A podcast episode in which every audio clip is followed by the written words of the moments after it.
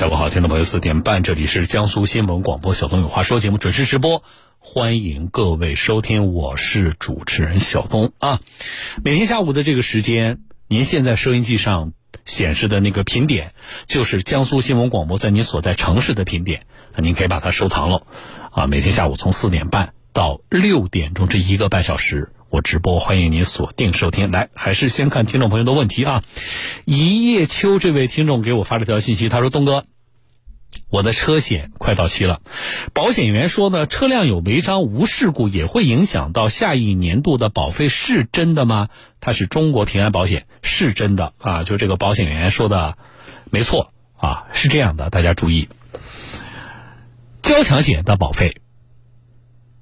主要看受什么影响呢？交通事故的理赔，啊，就是你在上一个周期或上三个周期，是否出现过你自己要承担责任的，并且动用了你的交强险进行有责理赔的这样的事故，如果有，会影响到你下一个保险周期的交强险的保费的，啊，那么我特别强调，你是担责任的。无责赔付啊，你是无责方，但是动用了你的交强险做了无责赔付，这个是不影响的，这要记住啊。但是，交通的违法行为不对交强险的保额的浮动影响，明白吗？啊，所以交强险只看事故理赔的情况啊，就是你承担责任的事故理赔的情况。但是商业险除了看事故理赔的情况，还要看什么？就是交通事故啊，这个交通呃违法行为，如果你的交通违法行为比较多，你比如说啊，你这一个周期里闯了几个红灯，呃，那你下一个周期的这个保费肯定是要上涨的。所以守法开车很重要啊。我们其实有不少听众朋友，大家还是比较在意下一个周期的这个保费的涨幅的，特别是二零年的保险的费改以后。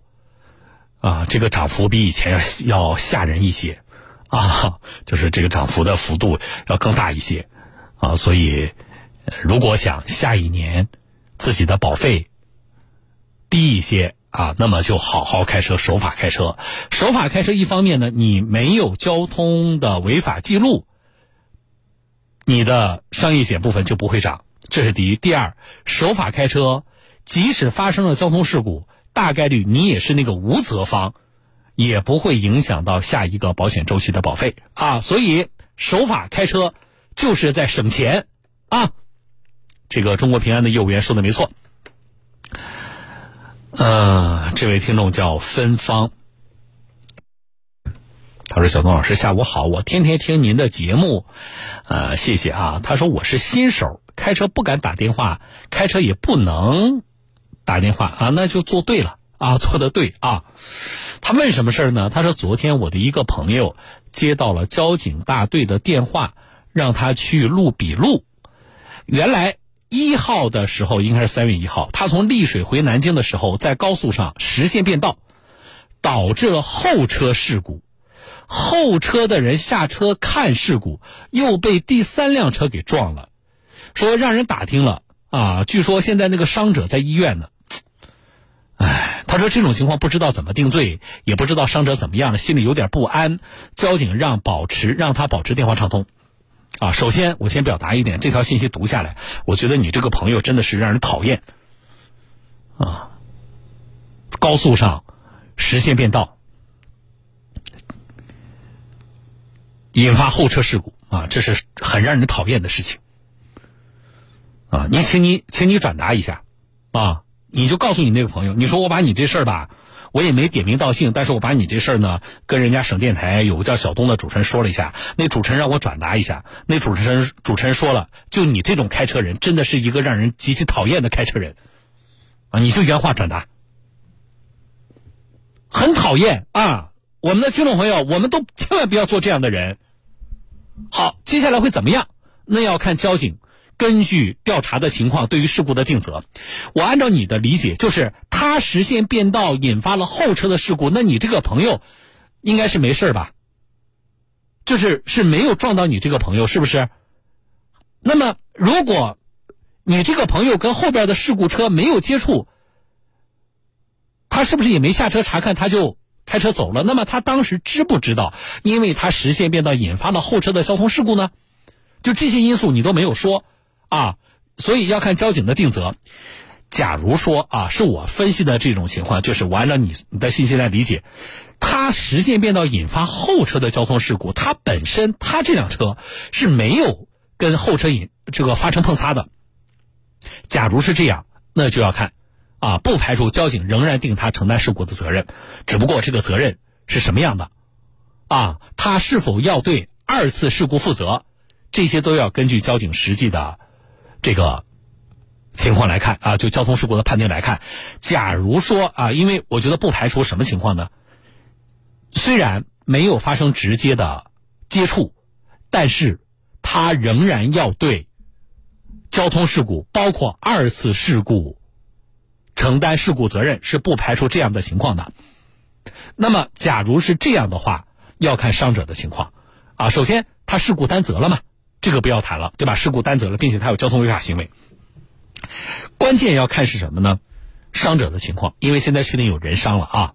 假如伤者伤的重，重伤，甚至当然我们我说一下，我们希望伤者没有大碍，尽早康复啊。但是我们分析这个问题嘛，假如伤者出现重伤甚至死亡的话，那么你的这个朋友又承担主要以上责任，交警的定责啊，他是承担主要以上责任，那么你这个朋友有可能触犯。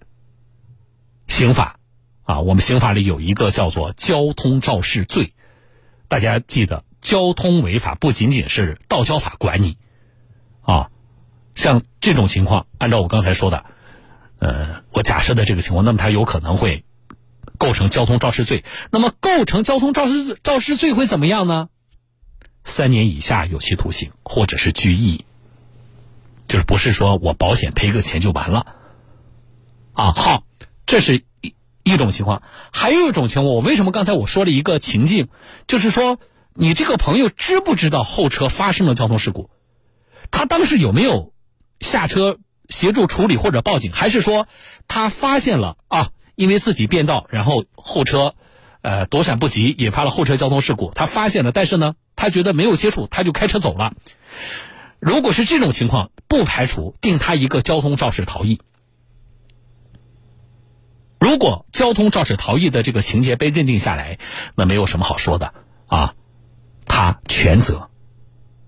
好，如果是这样情况的话，交通肇事罪三年以上七年以下有期徒刑啊，所以这个不是一个小事情。你可以把这个跟你朋友说一下，他现在没办法做更多。啊，他现在没办法做更多，那么等交警，因为涉及到人伤，交警的整个的勘验的调查的这个时间可能会稍长一些啊，当然最长不会超过一个月，这是有明确规定的。那么等交警接下来就事故的定责，然后他正常的去承担他该承担的那一部分责任我觉得根据你描述的情况，这样的开车人应该让他。承担责任，付出代价，同时你给你朋友一点建议，你说这件事情怪谁就怪你，没有你实线变道，哪有后边的事故和人伤啊？所以，不管交警定的责任是什么，比如说，也不排除什么情况呢？交警定你朋友次责，或交警定你朋友在这个事故里不承担责任，只不过对他的交通违法进行处罚。假如说是这样，啊，那么你转告他，你说。你是不是也应该为你的这个行为啊所引发的后续一系列的事情，向后面几这个事故的，包括二次事故的事故几方，适当的表达歉意呢？这是我的看法，供你参考啊。哎，但是这样的开车人真的是特别讨厌啊！我们的听众朋友不要做这样的驾驶人，来。表扬啊！中国华，中国华是咱们的扬州的一位的哥啊，爱心车队的。他说：“小孟老师好啊，我是这个爱心车队扬州分队的，在学雷锋日来临之际啊，说今天早上我们爱心队员在市中心万象汇广场，是扬州的啊，万象汇广场无偿献血组织了一个无偿献血的活动，啊，这个向雷锋学习啊，奉献岗位，奉献社会，啊，这里要点赞啊，我的一个听众，他的微信名叫中国华，同时点赞所有的我们的这些爱心车队的车友们。好了，这里是。江苏新闻广播，小东有话说。来，今天的点名曝光之后呢，我来和大家说下一件事。我提醒一下收音机前的大众探岳三三零的车主，呃，你们要注意啊，稍后的这个记者调查，为群众说话，替歪风邪气，替正气助威，为正义发声。小东有话说，点名曝光。二零二一年四月。南京市民陈先生在红星美凯龙河西商场店签订了家具定制合同。当初与商家讨论，板材为艾格牌，可安装后半年之久依然味道很重。经艾格厂家鉴定后，确定为假货。事后商家坚称板材没有问题，却又悄悄从商场退租。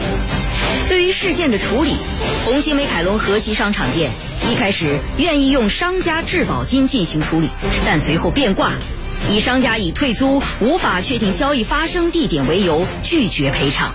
类似事情还发生在红星美凯龙南京卡子门店。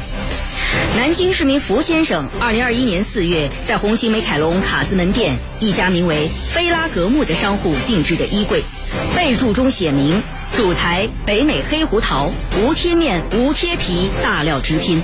商家甚至还做出了假一赔十的承诺，可实际到货却是多层板。商家的处理方案让福先生难以接受。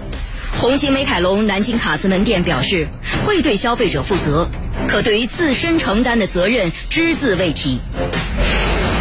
小东有话说，点名曝光。南京红星美凯龙卡子门店河西商场店，根据《消费者权益保护法》第四十三条和江苏省消费者权益保护条例第三十二条之规定，商家退租后，消费者有权要求商场赔偿。商场应当与商户协议设立消费者权益保证金，在消费者直接要求商户赔付未果的前提下，实行先行赔付制度。红星美凯龙一直对外宣称。要给消费者提供更好、更专业的服务，但在这两起案例中，红星美凯龙两家南京门店无视法律，管理混乱，监管缺失，蔑视顾客，对入驻其商场的商家存在的欺骗行为无动于衷，对顾客的合理诉求置若罔闻，专业性何在？服务性何在？责任心何在？奉劝红星美凯龙，严格遵守法律规定。维护顾客合法权益，不要坏了自己的口碑，砸了自己的招牌。